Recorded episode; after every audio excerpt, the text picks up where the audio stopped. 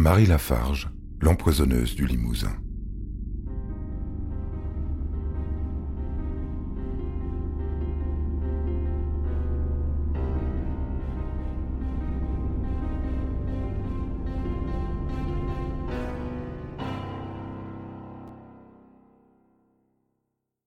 Le 18 août 1839 est célébré le mariage de Marie Fortuné Capelle et de Charles Pouche Lafarge.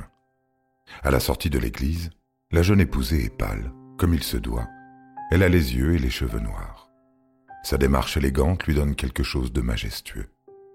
À ses côtés, son petit mari semble engoncé dans son costume tout neuf et ses souliers lui font mal aux pieds. Il grimace plutôt qu'il ne sourit. On n'a jamais vu couple plus mal assorti.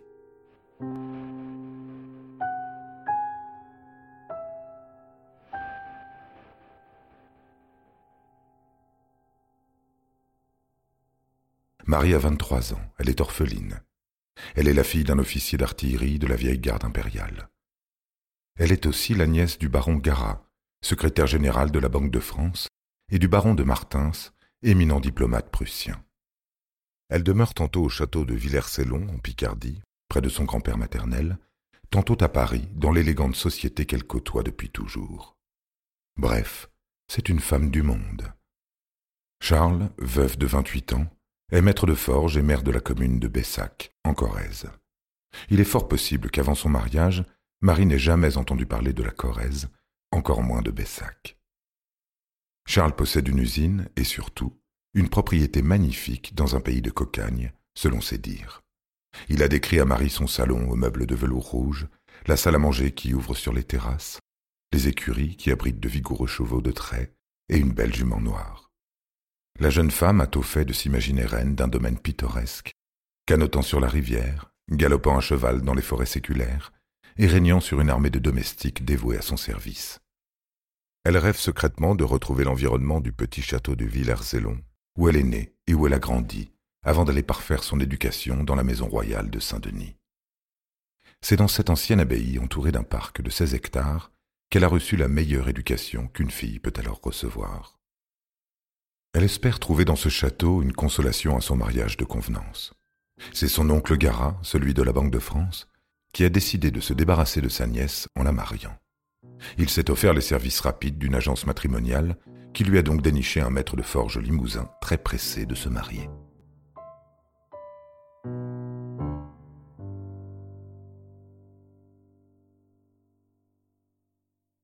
Marie comprend dès le voyage vers Bessac qu'elle a épousé un homme vulgaire et dépourvu d'éducation. Sa familiarité lui fait honte et la dégoûte. Celui-ci n'a rien d'un prince charmant, et sa maison n'est pas le château qu'elle espérait. Le glandier est une immense baraque dépourvue de style au toit délabré. En plein mois d'août, y règne une atmosphère de moisie et un froid atroce. Ça sent l'humidité, la poussière et la crasse. Or, c'est là qu'elle va devoir cohabiter avec Madame Lafarge mère, grande femme sèche et austère, avec Madame Buffière, sœur de Lafarge, et son mari Buffière, gros paysan rougeau et content de lui. Derrière elle, Marie Capelle, désormais épouse Lafarge, entend comme un claquement. C'est la porte qui vient de se refermer sur ses rêves de jeune fille romanesque.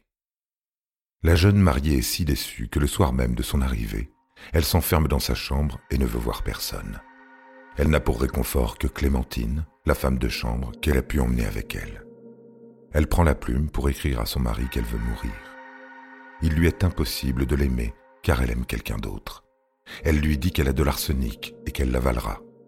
S'il l'aime ne serait-ce qu'un peu, s'il a de l'estime pour elle, qu'il lui procure une monture et elle disparaîtra sans qu'il n'entende plus jamais parler d'elle. Les Lafarges sont totalement déconcertés par cette lettre, eux qui avaient mis les petits plats dans les grands pour accueillir la Parisienne.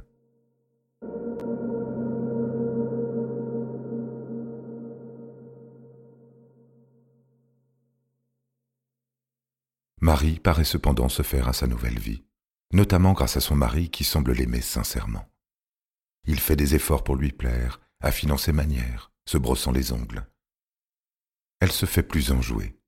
Dans le pays, on l'appelle la belle parisienne, ce qui n'est pas sans attiser la jalousie de sa belle-sœur. Sa belle-mère non plus ne l'apprécie pas, d'autant moins qu'on lui prend l'envie d'aménager le château à sa façon.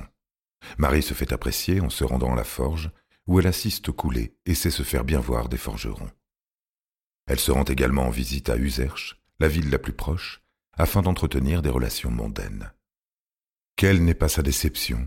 Aucune classe, aucun style chez ces mégères aux mains sales et au col chiffonné, la reçoivent en pantoufles et robes tachées. Quand peu de temps après, Marie tombe légèrement malade, la famille l'entoure et Charles reste à son chevet, lui consacrant toute son attention. Une fois remise, Marie déclare qu'elle souhaite écrire un testament par lequel elle fait de son cher époux son héritier unique. Touché par cette preuve d'amour, Charles fait de même et Marie devient sa légataire universelle. Charles Lafarge apprécie que sa femme s'intéresse à ses travaux. Il lui explique bientôt qu'il vient de faire une découverte importante sur la fabrication du fer, découverte qui pourrait être source de grands bénéfices. Cette nouvelle enthousiasme la jeune mariée et ouvre la porte à de nouvelles espérances. Restaurer le glandier, acheter un pied-à-terre à Paris, voyager, retrouver son rang. Aussi, quand il décide d'investir sa dot dans ce nouveau procédé de fabrication, elle accepte sans hésiter. Lafarge décide d'un voyage à Paris. Il doit obtenir un brevet pour son invention et un prêt pour l'exploiter. Il quitte le Glandier le 20 novembre 1839. Le soir même, Marie lui écrit une lettre très tendre, déplorant son absence. Il lui répond dans les mêmes termes. Le 22, il arrive à Paris où il descend à l'hôtel de l'Univers, rue Sainte-Anne. Il est rejoint par son homme de confiance, un certain Denis Barbier, et tous deux se mettent en campagne. L'affaire du brevet est vite réglée. Pour le prêt, par contre, il se heurte à de sérieuses difficultés. À tel point que Charles demande à sa femme une procuration illimitée pour la vente de ses biens, ce qu'elle accepte. Mais il peine à réunir l'argent nécessaire, même en expliquant que sa découverte va révolutionner la production de la forge. Les deux époux s'écrivent beaucoup, ce projet semble les souder.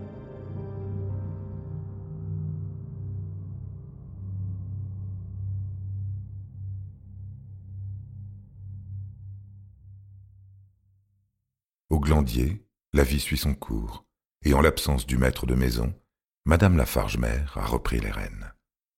La présence de rats exacerbe le sinistre de la demeure en cette saison. Ils rongent le linge et cavalent toute la nuit, au point d'empêcher tout le monde de dormir. Marie envoie Denis Barbier revenu au château chez M. Essartier, pharmacien à Userche.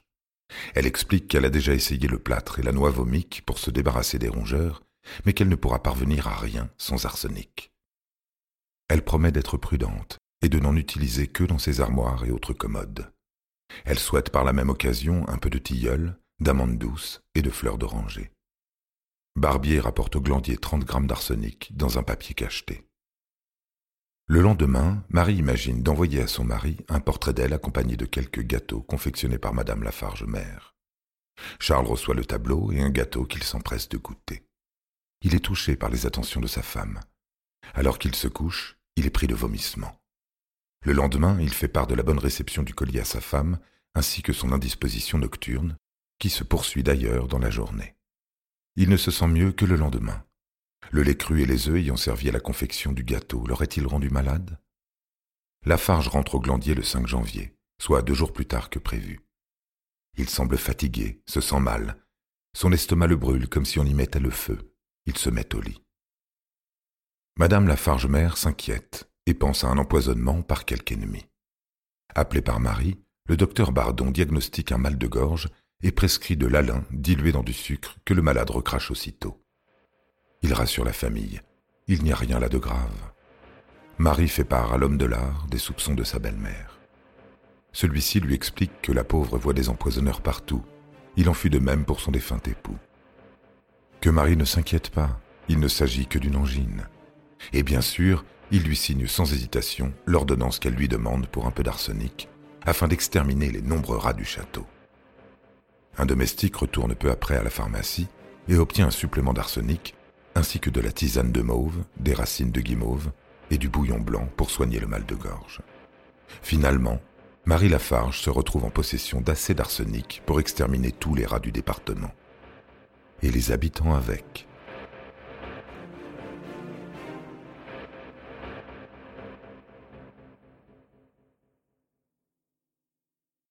La santé du malade se dégrade, et le torchon brûle entre l'épouse et sa belle-mère. Marie souhaite rester seule au chevet de son mari et fait cesser les allers-retours autour de lui. Mais la mère ne l'entend pas de cette oreille et veille son fils, daignant à Marie le droit de le soigner. Déjà, elle se méfie. L'état de la farge empire, vomissements, soif, constriction de la gorge, crampes et même syncope ne le laissent pas en repos. Rappelé à son chevet, le docteur Bardon recommande d'appeler un confrère de Brive, le docteur Massenet. C'est le sieur Barbier qui va le chercher, et qui doit aussi rapporter de l'arsenic à la demande de Marie, qui ne vient décidément pas à bout des rats. Le docteur Massenet préconise du lait de poule et du pain trempé dans du vin. Le lait de poule est une boisson à base de lait, de sucre et de jaune d'œuf que l'on sert habituellement à Noël. Considéré comme fortifiant et reconstituant naturel, il sert à vaincre les affres de l'hiver. Il aide aussi le corps à éliminer toxines et microbes.